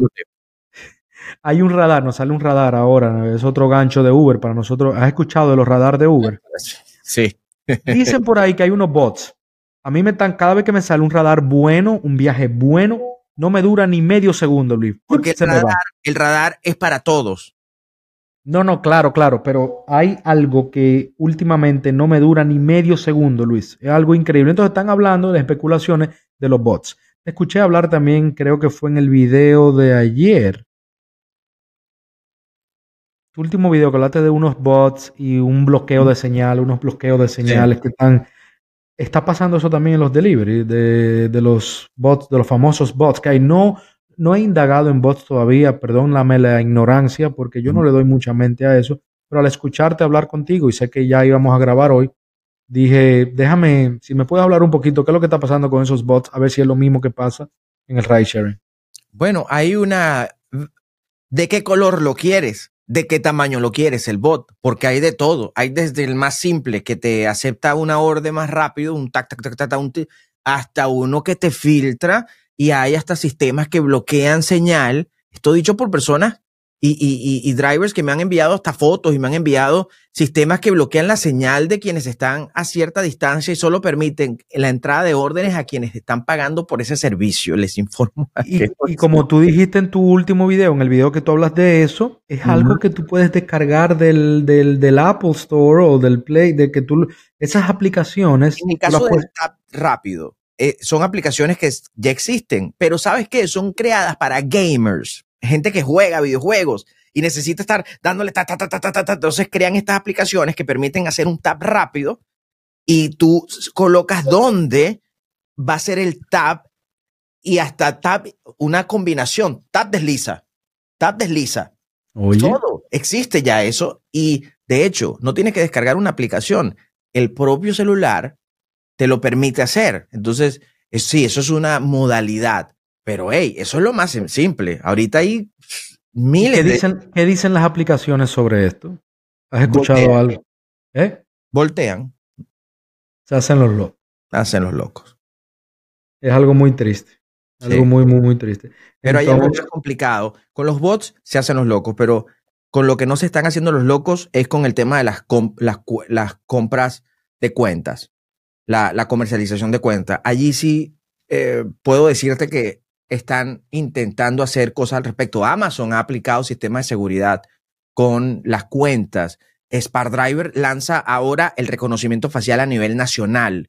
O sea, el tema de, eh, de, la seguridad a nivel de, porque estamos hablando ya de tráfico de IDs y de identificaciones de la gente. Eso es un delito grave, no un bot que da tap una pantalla. No, claro, yo lo apoye, pero son diferentes grados de, de, de, no quiero decir ilegalidad porque el tap no es ilegal, pero tú. No, pero e, eso sí, yo en mi comunidad tengo totalmente prohibido, es una comunidad muy abierta. Yo no le digo a ellos qué hacer, qué hablar ni nada, pero sí me limito a algunas cosas por respeto. Hay muchas mujeres también. Eh, que por cierto, tengo que ponerte en contacto con algunas de ellas, a ver si a algunas de ellas le interesa. Cuidado, ¿cómo que ponerme en contacto con unas mujeres? Geek Radio, Geek Radio, no es de él. Geek Radio. no, Ay, si ya ni me oye. Ajá, sí, sobre, lo, sobre, aquí tampoco apoyamos eso. Y si lo, cada vez que hablo de los bots, yo lo primero No, y no solamente los bots, no los bots. Cuando entran a la comunidad, que lo primero que preguntan, cuando entran al WhatsApp, lo primero que pregunta, ¿alguien alquila cuenta? ¿Alguien vende cuenta?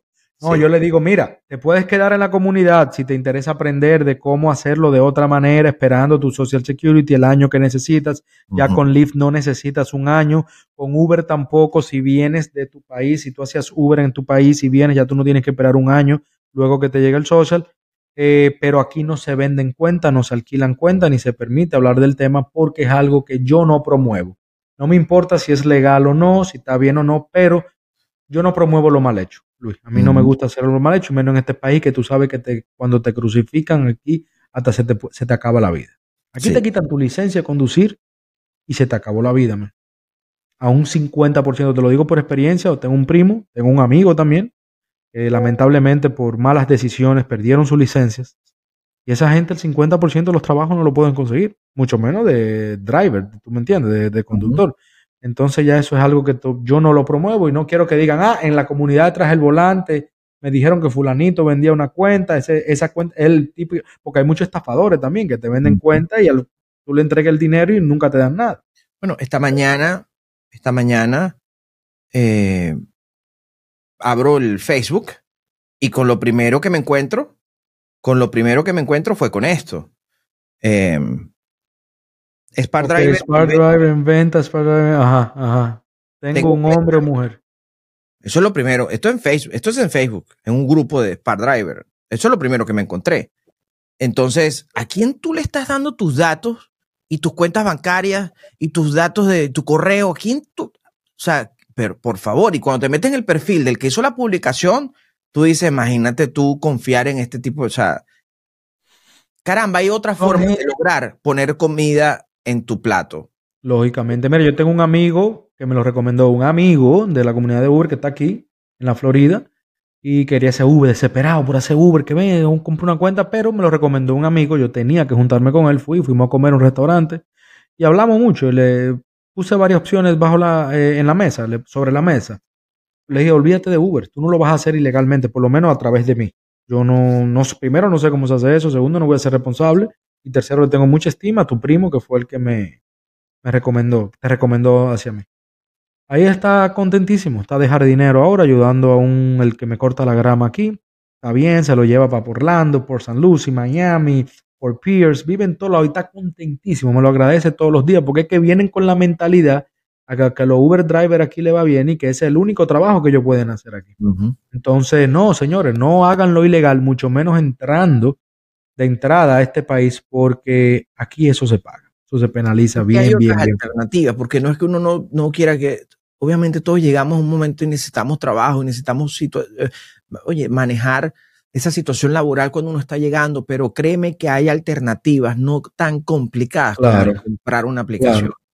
Lógicamente. O sea, hay otras vías. Te van a llegar los papeles, te van a llegar los documentos y vas a poder entrar, vas a poder entrar pero no te mezcles con gente que además está poniendo, está, poniendo, ayer escuché en el live, ahora los que venden cuentas y los que andan esos, como se molestan con quienes denuncian, les ponen clavos en los, en los neumáticos y, eh, o sea, por Dios, un vandalismo incluso. Es terrible esto que está pasando. Luis, conociste a Harry de The Right Guy. Eso me encantó. Sí. Quiero que tú, ya vamos a ir, ya estamos cerrando, ya para que sepas, eh, para ir dándole, para ir concluyendo este episodio. No quería que nos fuéramos sin que habláramos de esa actividad a la que fuiste en California, sino en Los Ángeles. ¿De qué trataba? Eh, no sé, por, no sé si se pudiera en algún futuro, un tiempo que los latinos ah, hiciéramos algo parecido, una comunidad, ya sea por ciudades, por estados, perdón, eh, donde se toquen esos temas, vayan ese tipo de personas, esas personas grandes que estaban ahí nos escuchen también a nosotros. Eh, háblame un poquito de esa actividad, cómo fuiste, te invitaron, eh, cómo uno, cómo yo puedo ir, cómo el que nos está escuchando tal vez pueda ir a una próxima. ¿Me puedes hablar un poco, por favor, Luis, de esa actividad? Se llama Curvivore y, tú que vas a estar relacionado con Rideshare Guy vas a, estar eh, muy conectado con esa información se llama Curvivore, no me invitaron, yo no viajé a California por eso, yo estaba justamente en California cuando se estaba dando el Curvivore, yo sigo a Racer Guy, me entero del evento y le escribí, le dije, mire, estoy acá, ¿cómo es el tema? Y me dijo, te invito, qué bueno que estás acá, fue algo casual. Eh, ya, ahora, yo en mi canal, para que veas cómo piensan ellos, ¿no? Yo en mi canal había sido muy crítico de Racer Guy. Eh, eh, en, muchas cosas. Por ejemplo, él hizo una entrevista al presidente de Uber. CEO, yo la vi, yo la vi la entrevista. Al CEO de Uber y le hizo una entrevista a, Naf Chafta de Spark Driver y yo critiqué muy severamente esas, esas entrevistas porque no, en mi opinión, no respondían o no, no se hicieron las preguntas que yo quería escuchar, ¿no? Y fui muy crítico. Y aún así, luego de incluso haberla visto la crítica, porque me lo hizo saber, fue muy respetuoso y lo que generó en mí fue una conexión humana con él, porque él de verdad que a pesar de mi crítica, me abrió las puertas de su evento y de oportunidades, de información, lo tengo en el teléfono, hablé la semana pasada con él por teléfono y tenemos, tenemos una conexión que caramba, qué bien, ¿no? El evento se llama Curvivore, es un evento que reúne a el concepto, por supuesto, están empezando, van a crecer, van a ser gigantescos, pero el concepto es reunir a todo lo que tiene que ver con la industria de rideshare y delivery e incluso tecnología relacionada en un espacio y em, presentan además ponencias, eh, tienen su, un escenario en donde se, eh, tienen paneles, personas hablando, el, vicepresidente de Spark Driver estuvo sentado con la gente, dice, para app, la aplicación para app es, la, aplicación para es legal, es ilegal caramba, estuvo el presidente, el, creador de Para App sentado con el presidente, el vicepresidente de Spark Driver juntos en un panel. O sea, fue interesante ver toda esa conexión que tienen los americanos. Y yo dije, nosotros los latinos debemos, en primer lugar, conectarnos con ellos. Y es el trabajo que estoy haciendo ahorita. Estuve en Curvivore, voy a estar en Denver en una reunión de drivers que están americanos organizando y voy para allá con dos motivos. La primera es, el primer motivo es conectarme con la información, en cuál es la conversación que están teniendo los americanos sobre el tema de, porque me cambia la perspectiva. Te cambia la perspectiva. Lo comentaba en un, en un live de Instagram ayer. Estaba diciendo el hecho de la mentalidad, la forma de pensar que tienen los americanos sobre el tema de los alquileres de cuenta. ¿Cómo, ¿Qué piensan ellos con respecto a eso? Eh, eh, su, su, su, su pensar no es tanto como el del latino. Eh, ellos, pero bueno, eso es otro tema. Una hora más hablando de eso, pero, pero saber cómo piensan, en, en qué andan. En primer lugar, eso. Y lo segundo es aprender cómo nosotros también podemos crear mañana, Hugo, en tu ciudad, crear un evento o acá en donde nos reunamos nosotros los latinos. Y yo siento la responsabilidad como un canal que entiendo es importante, tu canal, que tú entiendes es importante, debemos tener la responsabilidad de llevar adelante este tipo de eventos en donde se reúnen grandes empresas con la última tecnología, eh, bicicletas eléctricas, carros eléctricos, em, estos robots que tienen, em, estos carros que tienen neveras para llevar comida, o sea, y estar conectados con esa información es nuestra responsabilidad. Entonces, Curvivore es un evento que reunía a empresas, a tecnologías, aplicaciones de delivery. Logré la conexión con la gente de Spark Driver, que aún la mantengo. Y, pues nada, de eso fue el evento. Es anual. ¿De quién era el evento? ¿De quién es el evento? El evento es promovido por Rasher Guy y sus patrocinantes. Ah, ok, ok, ok. Me, por ahí sabía que iba por ahí, pero no estaba seguro. Ok, qué bueno. Sí, él tú sabes. fue Rasher Guy con una serie de patrocinantes que él, él está, y te vas a dar cuenta, él está en un punto interesante. Y, y debemos entender esto, Hugo. Mira, el día de mañana, tú en tu plataforma quizás ya no estés tanto montado en el carro, sino liderizando un, un movimiento, liderizando iniciativas que vayan en pro de la comunidad. Y, y eso la comunidad lo tiene que entender. Porque hay personas que te quieren sentado en el carro siempre y quizás eres útil en el carro, pero también en otras áreas. Entonces, el día de mañana tú vas a tener que organizar un evento en tu ciudad para reunir a los drivers y que estos drivers estén conectados con la información y eso te va a sacar del carro. Te va a sacar del carro. Claro, claro, claro. Entonces la es gente... Mi, es mi intención, o sea, es, mi intención, en un futuro no muy lejano quisiera. Por eso te dije también, porque me interesa full, 100%, que, que podemos, que podemos hacer los latinos parecido a este, al, al Kirby Board, al que fuiste partícipe allá en Los Ángeles, eh, Pónchole, ¿por qué no? ¿Por qué nosotros no podemos hacer algo? Esto es un evento público. El que quiera va. Esto no es como que yo tuve una invitación de el, ticket de oro de Willy Wonka. No, no, no. Esto es algo público. Sigan a Racer Guy, síganos a nosotros, estén conectados con la información. Y cuando se dé el evento, va a ser algo público y todos ustedes y todos nosotros podemos ir. Si Dios quiere, el otro vamos juntos. Claro que sí. el, otro, el, otro, el otro no me lo pierdo. Sabes que hace mucho, hace mucho, yo le había escrito a él, a Harry, bueno, a un email, no sé si fue a él, que ellos no creaban contenido en español, que ellos no tenían contenido en español. Que me diera, le diera la oportunidad a mi programa de escucharlo, si le interesaba y si algún día necesitaba ayuda en alguien en el habla hispana, yo estaba a la orden.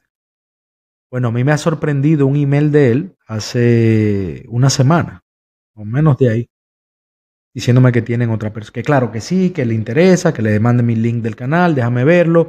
Él tiene una persona, Pedro creo que se llama, que está creando contenido en español para The Writer Guy. Pedro Dordas, eh, sí, Pedro, Pablo, Pablo. Pablo, Pablo, Pablo, perdón, Pablo, Pablo. Lo tuvimos, sí, que lo tuve en un live hace poco con Sergio también. Sí, yo te vi, yo lo vi. Me escribió luego la persona que te dije, el manager de YouTube, mira, me dijo Harry que me comunique contigo. Eh, nos interesa que tú hagas esto, esto y esto. Ahorita te voy a mandar el correo también, porque yo estoy esperando respuesta de ellos, como te dije, porque yo no entendí exactamente. Él quiere que yo haga un guest video, ¿verdad? Que lo haga en español y que lo haga en inglés. Entonces, cuando me hablan de un guest video, no sé si que yo voy a hacer un guest para ellos o quieren que yo haga un video en general. Pero es un tema que tú y yo tocamos ahorita, te escribo por el teléfono, te llamo y tú me explicas después que vea el correo pero me interesa ser parte de esa gente, no de su programa, no, sino aprender de ellos, ver cómo se mueve el Reicher con los americanos, qué piensan ellos de lo, que estamos pasando, la situación por la que estamos pasando, eso de la aceptación que tú y yo hablamos ahorita, si es, igual, porque es otro mundo. Los latinos en el Reicher, los americanos en son dos mundos totalmente diferentes. Trabajamos, trabajamos de diferentes maneras, pienso yo. ¿Ok? Entonces por eso quería tocar ese tema, quería conocer un poco de la actividad, cómo fuiste, ya me dijiste, es algo público. Eh, si Dios quiere el próximo, no me lo pierdo, si vas, igual vamos juntos. Claro que sí. y tu audiencia nos vemos en el Curvivore el año que viene en California. Compre ese y nos vemos allá, claro que sí. Así mismo, así mismo. Y así yo no conozco solo en una esquina, porque claro, son americanos, yo no hablan español, entonces ¿qué tanto iban a hablar conmigo? Entonces yo hablo inglés, pero tampoco es que soy, entonces en una esquina no, vamos a estar en un grupo y hacer bulla. Vamos a hacernos sentir, exactamente, para que la aplicación sepa que estamos aquí. Claro. Eh, Luis, yo he tocado todo lo que yo quería tocar contigo hoy. Lógicamente, antes de despedirnos, yo quiero, la última vez me diste dos consejos. Al final me diste cuatro consejos para un new driver, para un conductor, un delivery, alguien que quisiera comenzar a hacer delivery. Hoy yo quiero otro tipo de consejo, ya que por, lamentablemente hemos visto noticias de personas que han pasado por cosas trágicas, cosas muy feas, haciendo el delivery, haciendo delivery, lo mismo rideshare también, personas que han sido asaltadas, personas que lamentablemente hoy por hoy ya no están con nosotros. por culpa de la delincuencia. Entonces yo quisiera que tú me regales dos consejos, tres si quieres, de seguridad. ¿Qué, medidas de seguridad tú estás tomando hoy por hoy como delivery de comida? Te acercas a la puerta, tocas las puertas, ya no te ves con el, el cliente. Em, tienes tu dash. ¿Qué está, ¿Qué haciendo Luis Berti ahora mismo para tomar esas medidas de seguridad? Regálame dos consejos si puedes para el que no está escuchando. Bien, eh, el primero que te puedo y le puedo a la audiencia regalar es escuchen su instinto. Escuchen su instinto. Si usted llega a un sitio y su cuerpo le dice, sal de allí, salga de allí. Y llame a la aplicación y dígale, no me sentí seguro. Y la aplicación está en la responsabilidad de no generarle un problema a usted. Es lo primero. Si tú llegas a una casa y algo te dice, no me gusta, sal de allí. Lo segundo, obviamente, cámaras. Cámaras son sumamente importantes. Yo siempre ando, y siempre yo cuando salgo grabo porque me gusta grabar, me gusta grabar. Entonces me llevo mi camarota.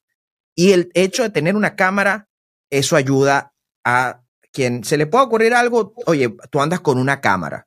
Y yo llego a los restaurantes con mi camarota en el pecho a veces y veo en la cámara. Algunos me preguntan, otros que no. Y yo cuando me dice esa cámara, me está grabando seguridad. Seguridad. es una GoPro una GoPro. Yo no les pido compren una GoPro y cámaras de seguridad mejores. en mi página de, internet pueden encontrar opciones. En, Amazon hay muchas opciones. Yo uso la GoPro porque con la que grabo, eso ya te detiene. E, en segundo lugar, lo de la cámara. Cámara en el carro, cámara contigo, escucha tu instinto. Y lo otro, el otro consejo es eh, el tema de es que decirte que conozcas el área significa que pases una curva de aprendizaje con respecto al área. Pero ten, ten en cuenta eh, que si alguien te escribe molesto, si alguien te escribe con unos mensajes, eso es una alerta también. No te vayas a casa de un cliente que está molesto y te está preguntando cada rato por la orden. O sea, eso me, cuando termine esta entrevista voy a pensar en 70 consejos, pero los tres que se me ocurren es... sigue buenísimo. Cámaras y si alguien te está escribiendo mucho, es mejor que llames a soporte y le digas, no me siento cómodo con este cliente. Tú sabes que yo iba a, completar con eso porque sucede mucho en el rideshare. Cuando te, hey, estoy tarde, por tu culpa voy a llegar tarde al trabajo. Oye, me va a dejar el avión. ¿Dónde tú estás? Tú estás supuesto estar camino para acá. Tú no estás movido. Yo ahí cancelo ahí mismo porque no necesariamente tenga que pasar una desgracia, pero ya el viaje va a ser incómodo. Sí. ¿Tú me entiendes?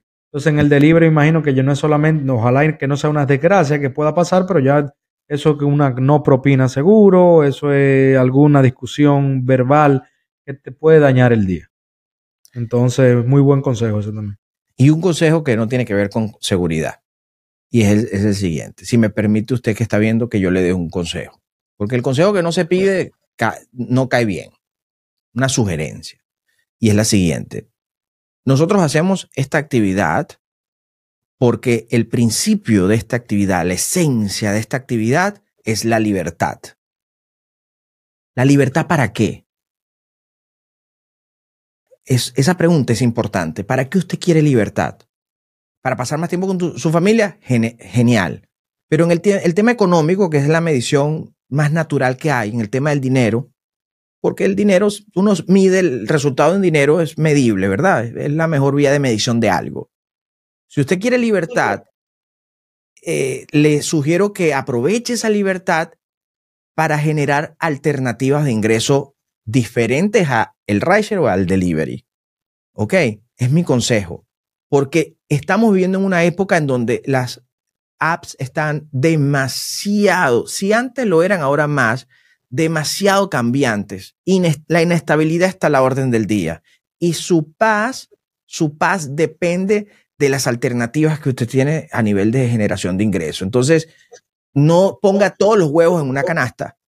Genere con esa libertad que le está dando el... Pero es que no tengo libertad, yo paso todo el día, todo el día montado en el carro. Entonces, capaz, capaz, deba evaluar el por qué está haciendo lo que está haciendo. Porque si usted no tiene la libertad con esta actividad, entonces, caramba, ¿a qué estamos jugando?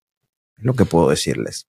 Buenísimo, buenísimo, buen, excelente consejo. Te lo agradezco en el alma. Mi comunidad sé que también te lo va a agradecer. Eh, voy a agregar algo ahí ya para cerrar. Es que no solamente la libertad financiera en cuanto al dinero, sino en el tiempo que tú tienes para poder emprender en otras cosas.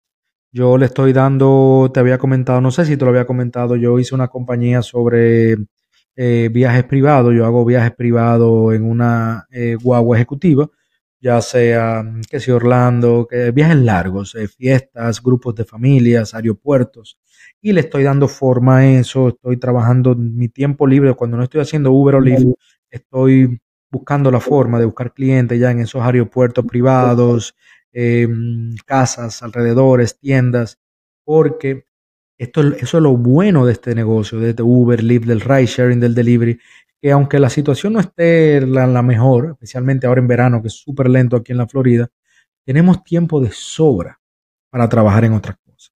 Si esto está mal, hagamos otra cosa. Tratemos otra, otro, otro, movámonos en otro, en otra zona, en otro, en otro negocio, emprendamos en otro negocio, pasemos tiempo con la familia, descansemos, que el descanso también es súper importante para tú poder comenzar un día productivo. Entonces sí, ahí estoy totalmente de acuerdo contigo, gracias por el consejo. Este negocio es súper bueno, por la flexibilidad que nos da y el tiempo que nos tenemos para poder emprender y trabajar en otras cosas. Gracias por la invitación. Luis, gracias a ti. No tengo cómo agradecerte que hoy estés celebrando junto conmigo. Si, como te dije, estoy en un régimen alimenticio, que si pudiera beberme una cervecita o algún vinito y brindar contigo, lo hiciera de mil, de mil amores.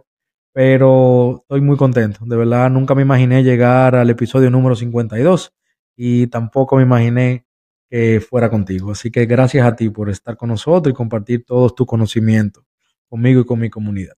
Estamos a la orden, estamos a la orden, claro que sí. Gracias. Señores, si usted llegó hasta aquí, comparta este video, dele like. Si usted cree que alguien le va a ser de ayuda, mándeselo, porque eso nos ayuda a nosotros a que nuestra voz siga llegándole a más personas y ustedes nunca saben a quién podamos ayudarles. Esto ha sido, señores, Traje el Volante Podcast. Nos vemos en el próximo episodio. Chao.